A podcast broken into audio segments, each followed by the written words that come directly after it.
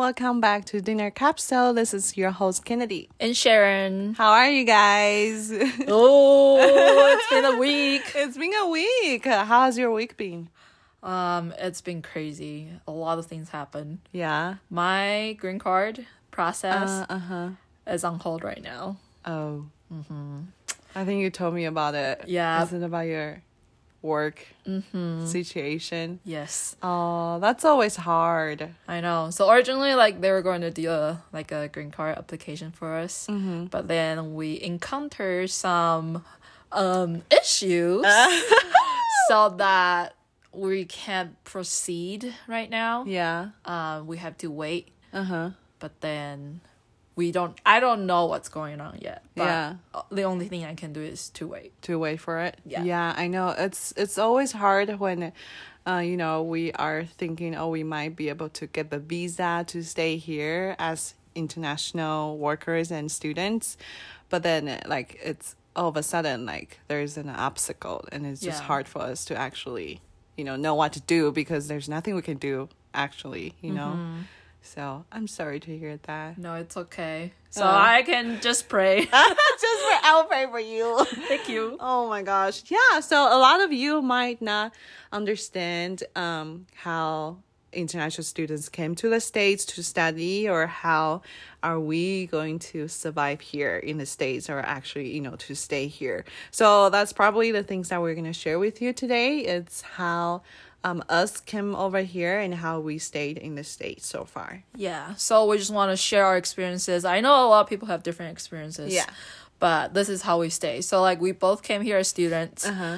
um i went to a university here in byu uh, at in utah called Mm-hmm. byu um so that's why i came here i didn't really know i was going to byu until i was in like senior year of high school i Oh, was in taiwan Oh, I see. I see. yeah so i was like oh okay let's apply Why So- not?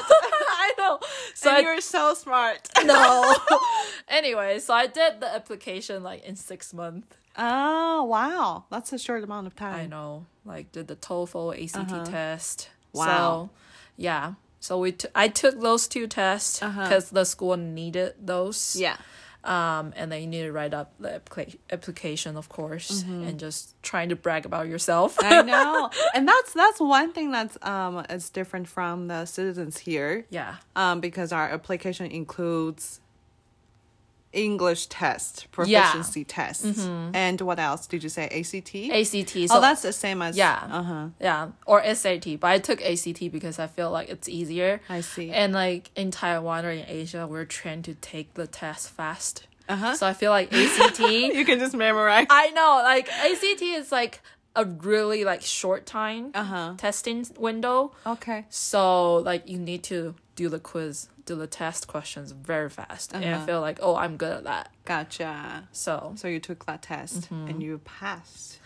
well, yeah, there's no like passing score, but I feel like oh, really? I yeah. thought I thought there is a certain score that you need to pass. Oh yeah, yeah, that's right for BYU. Oh, uh-huh, that's uh-huh. right. Gotcha. Um, but then, cause it's like one to thirty four, right? Mm-hmm. ACT, the highest score you can get thirty four. Mm. Um, but I think that uh BYU asked for twenty eight. Oh, I see. Mm-hmm. But it's getting higher and higher now. Oh, really? Mm-hmm. More students want to apply. I know, or they're just getting smarter. Yeah, probably. Gosh. Yeah. And so you just applied and you t- took a test, Yes. and then you just came here immediately. Yeah. Six months after. hmm Well, so cause like the application was due in December, and then they'll let you know the result in February. Gotcha. And so, at like February, I knew, okay, I got it. So then, from February to May, Uh huh. you know, I did nothing. just wait. Just wait Uh-huh. and go to school and just chill. Um, and then like the same year that I got the um result, I came here. Oh, fun. And was that your first time in yeah. the States? Well, no, actually, Uh-huh. I came here before, like when I was in fourth grade. Gotcha. But then that's the second time I came here. To Utah? Mm-hmm. How was well, it? um, I feel like, Well, I didn't come to Utah The when I was in, time? yeah the first time. I went to California, Ah, I see. and then 18 years old I came to Utah, and so it was like a fun experience because it's like a totally different country. yeah. And then you need to adjust to so many things. Maybe we'll like do another episode about that. Yeah, we, we should do another episode because I had the same feeling. Yeah, when I first culture came here. shocks. Culture shocks, like environments, and anyway, just so many things we will share it with us, Yeah. with everyone. So that's how I came here as a student. How about you? Oh, I came here as a student as well. Um, well, actually, when I was 18 years old, I um, came over here for three months. Oh, um, just to stay with my uh, my dad's friends, family, and stay with them and explore the Utah environment and see if I liked it. And if I liked it, I was you know that's how I decided to apply for school here. But um, not until when I was twenty one, that's when I applied because I went on a mission for the church, and so it took a while for me to apply for college, and. So I didn't take ACT or SAT or something because Okay. the school I applied didn't need that. Um, it wasn't a, one of the requirements. But I took TOEFL in Yeah. like two months too. Oh, wow. I actually didn't study. I just applied for the application deadline. what? And so I just like, oh, okay, I need to test now. And so Oh my fortunately, gosh. I passed because the score wasn't that high. Oh, And so I just came here two months after I was in Taiwan. So I went to California and I went back home. And then two months after, I came over here. wow. So ever since then, I just stayed here. I only went back home for like two two times during Uh-huh. the six years. Uh huh. But um, yeah. So I came here as a student first as well. Okay. Yeah. Yeah. So that's how we came here. But then after we graduate, um, we need to have visas in order to stay here. Yeah. So when funny story is that when I was in school, I Uh-huh. studied teacher education. I didn't know that school district will sponsor um, visa. Yeah. It's like, oh, nice. After I graduated, I got a visa. Well, the first year visa is called OPT. I should Optional practical training. Wow, I was trying to say like, I should look up what what does that mean? I'm here for you. nice. Okay, what's it? What is it called again? optional practical training. Okay. It's uh, optional things you can decide whether a s- international student want to stay here to, you know, go to work for a year or for some majors you can do 3 years. Yeah. That's a Okay, you can gotcha. have. So the three years is like STEM major. Yes. Mm-hmm. For example, like engineers. Computer science. Yeah, they can do 3 years. yeah. For or us it's only a one year. year. Yeah. Non-STEM major, only a year. Only a year. Yeah. So after you graduate, you have the OPT, uh, and that's sponsored by your school. Yeah. So I was sponsored by BYU. Um, and then you can work for a year. Um, and then of course the working place need to see like, oh, you have a valid working visa. yeah. Um, but since that's only for a year, like you need to figure out, oh, what are we doing after that? Yeah. So after that, we have a visa called H1B. Uh huh. Yeah. So H1B is like a working visa. And it's it's it's so funny how I okay, it's not funny. It's interesting because when you are on your OPT, you have to do um the position you are working for, like, you know, you have to relate it to the major you study in college. Yeah. So for example, I'm teacher. I so I need to be a teacher doing OPT. Yeah. And and I'm a social media specialist. Uh, I study digital marketing, so I have to have the position that's similar to that, or actually the same thing.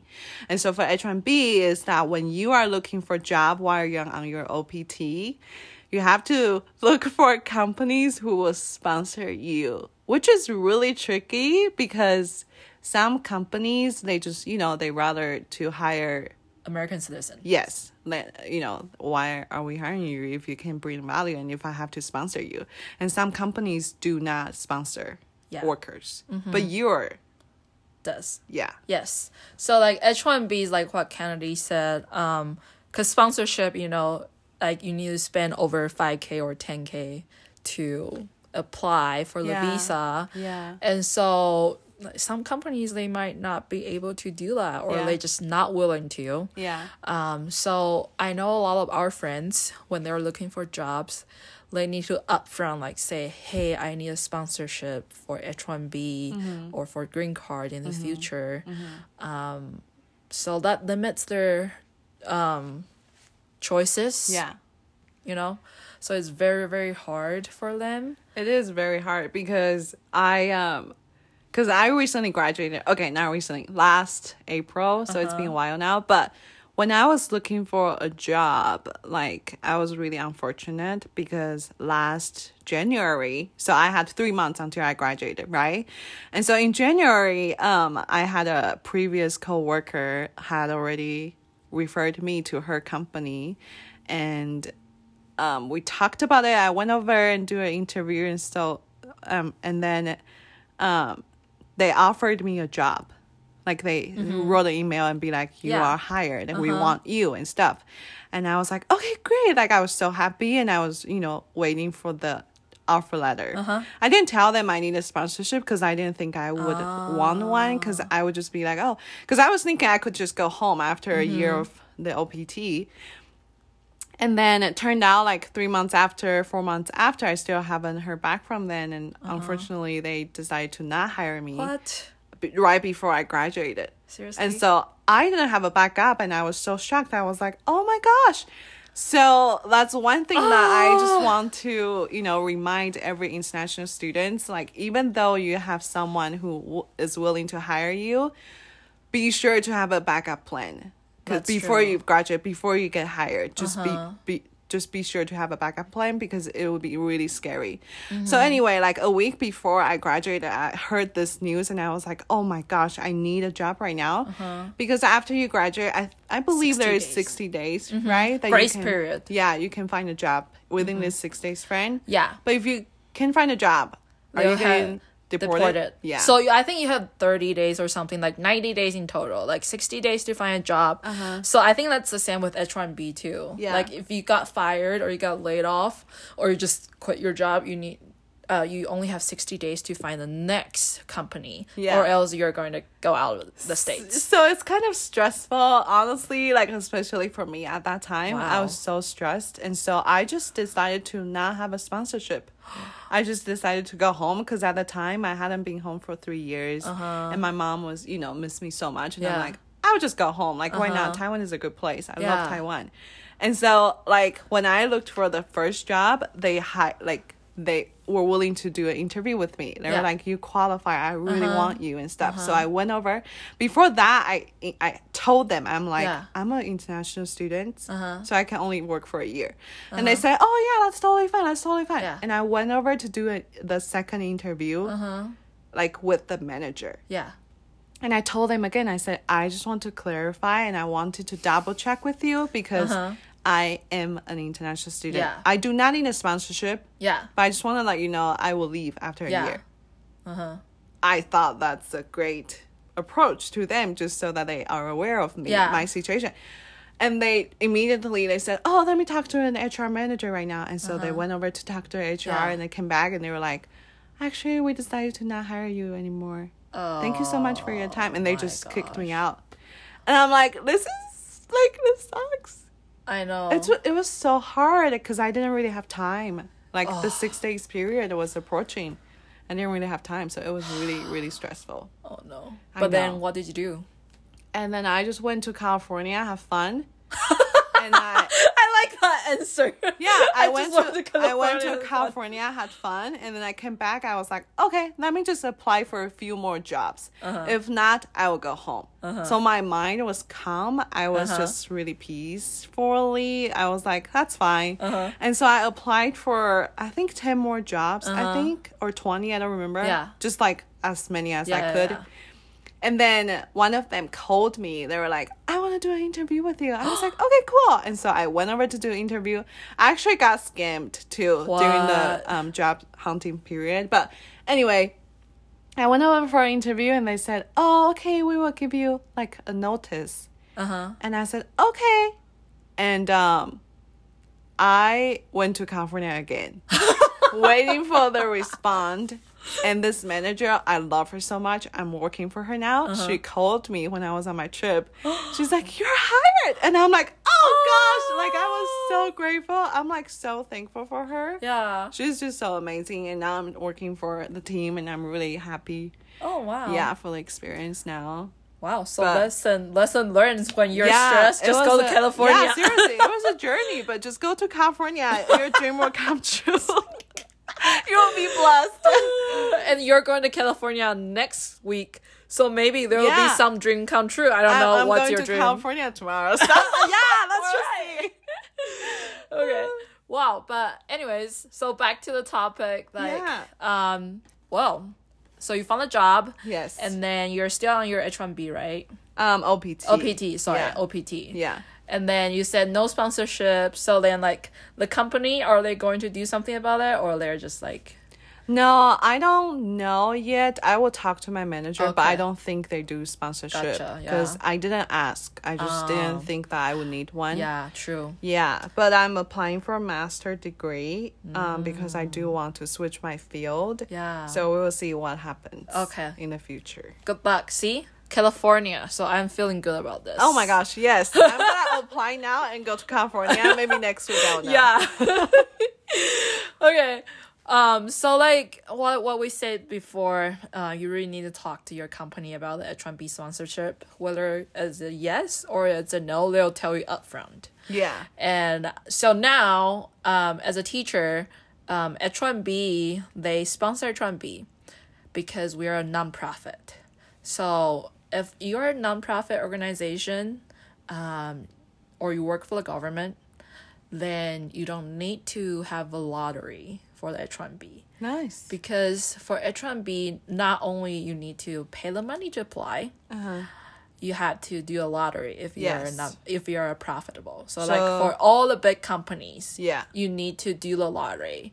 And usually there are a lot of people doing the lottery because just imagine there are so many people graduating from college or from masters or Mm-hmm. from PhD each year, and then they're all in the pool. So PhD students usually have higher chances because they're the first round, you know, to draw. Yeah. and then master's is the second one and bachelor's degree I is the 3rd Uh-huh. one.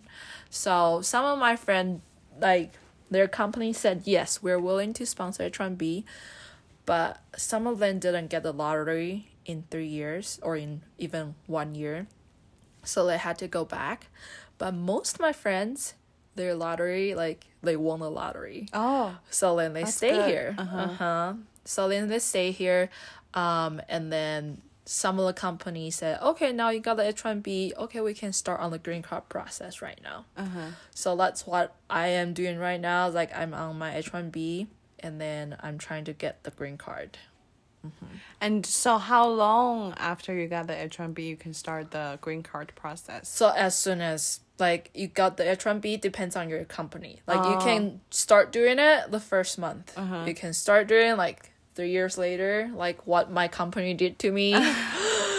well, it shouldn't be that long. Yeah. But um, in total, H one B gives you about six years to stay here. I see. So the first H one B you can do three years, and then you Mm-hmm. can renew your H one B on the third year, and then they'll give you another three years. So Mm-hmm. total six years plus the OPT, um, the first year, so Yeah. seven years. Yeah. So you can stay here after you graduate for seven years. Uh-huh.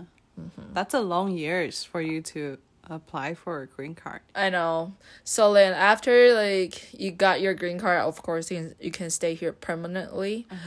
But if you don't get to the green card process in the six year period, then I don't know what's gonna happen because I'm not there yet. But hopefully I won't understand. I won't know because my I don't want to go there. Yeah. Yeah. That's stressful. Mhm, very stressful. And so during the H1B period, you can only work for one employer. You can't work multiple jobs. So you can't have your side hustle. You can't Oh. even have YouTube channel You that makes cannot? money. Yeah. Oh, I did not know that because No. for my understanding, for OPT, you can Mm-hmm. have multiple. Yeah. Mhm. Like you can have a full time, you can have a part time together with the full time, Uh-huh. and you can have freelance as well. Uh-huh. That's what my understanding Yeah. is. I didn't know H1B you Yeah. can. Oh, No.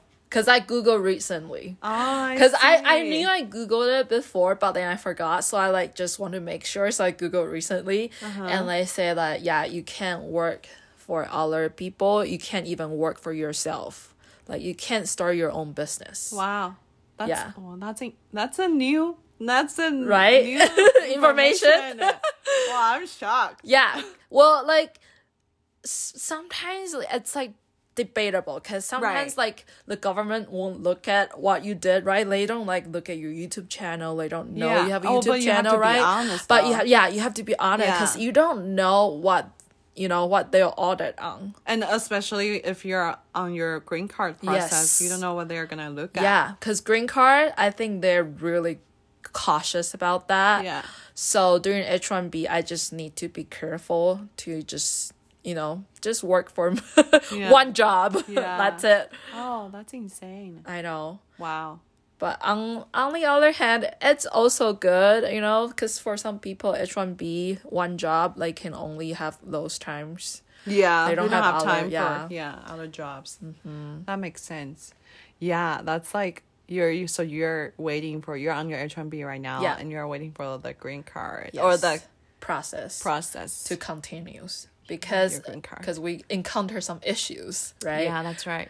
Um, so then we need to put a hold on the green card process, and Mm-hmm. we'll see um, what we will do in the future. Mm-hmm. Um, so fingers crossed. Good luck to you. I know it's a whole new thing for me too, because I've never experienced this. Yeah. Um, and I know all the people have already gone through the green card process, and it's it's painful. Yeah, Like when you're waiting, it's just Yeah. painful. Yeah. Because you don't, you can't go anywhere. You can't go to go back, go back to Taiwan. You Uh-huh. need to stay in the states, and just a lot of things that you need to be careful about. yeah.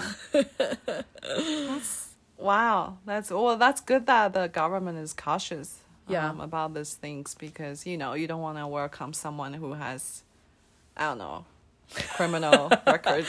Yeah, that's true. Yeah. So this is what we are trying to do. Just mm-hmm. trying to like, you know, go through a student visa and then working visa, and then we can stay here. Yeah. And there are other routes too to like come here to the states, even though like you were not a student. Yeah. You can come here with a working visa. Yeah. But I just don't know how the process work. Gotcha. Yeah. Yeah, I see. Mm-hmm. I know it's it's it's complicated sometimes, and to us too. Like Yeah. sometimes we don't understand, and we have to. Google a lot of things. Yeah. So like sometimes I'll go on go, go online and just say, "Hey, I'm in this situation. What do we do?" Yeah, I know that's me too.